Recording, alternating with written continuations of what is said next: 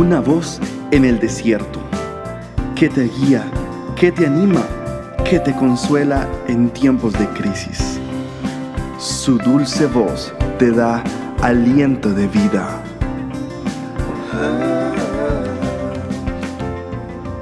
Red de Mujeres Embajadoras.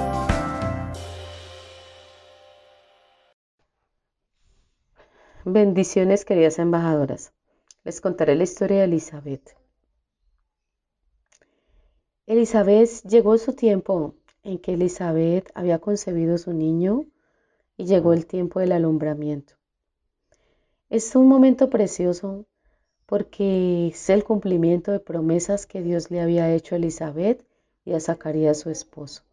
Entre esa promesa incluía ese embarazo milagroso, siendo ya una anciana, y el nacimiento de su hijo, el precursor del Mesías. Juan el Bautista era su hijo. Sus vecinos y parientes se enteraron de que el Señor le había mostrado gran misericordia y compartieron su alegría. Imagínate la completa y total alegría de Elizabeth ante la bondad de Dios con ella. No había tenido hijos por muchísimos años, entonces el milagro de milagros. Dios la escogió para concebir a Juan el precursor del Señor. El pequeño de Elizabeth sería grande ante los ojos del Señor. Estaría lleno del Espíritu Santo. Llevaría los corazones de muchos al Señor y anunciaría la venida del Mesías. La luz resplandeciente de la bondad de Dios provocó que las décadas de oscuridad se desvanecieran en un recuerdo lejano. ¿Recuerdas con frecuencia las grandes cosas que Dios ha hecho por ti? Elizabeth se escondió por cinco meses para contemplar la bondad de Dios. Si eres madre, considéralo como una de las bendiciones más grandes de la vida. Los hijos son una fuente de gran alegría. Cuando Juan nació, el corazón de su madre se llenó de tanto gozo y de tanta alegría rebosante. Imagínate el milagro.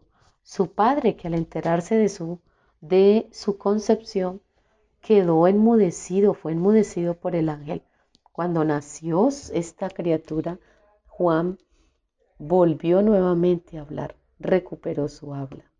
¿Qué dijo Juan? ¿Qué dijo Zacarías? Alabó y bendijo el nombre del Señor. Así, queridas embajadoras, regocíjate en la bondad de Dios. Sé fiel a Dios y confía en su bondad. Aun cuando no puedas ver señales obvias de su amor, recuerda que el pueblo de Dios anda por fe y no por vista.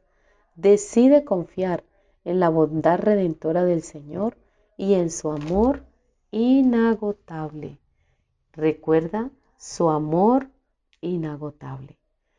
Recuerda, mi amada, que la bondad de Dios es continua para todos nosotros.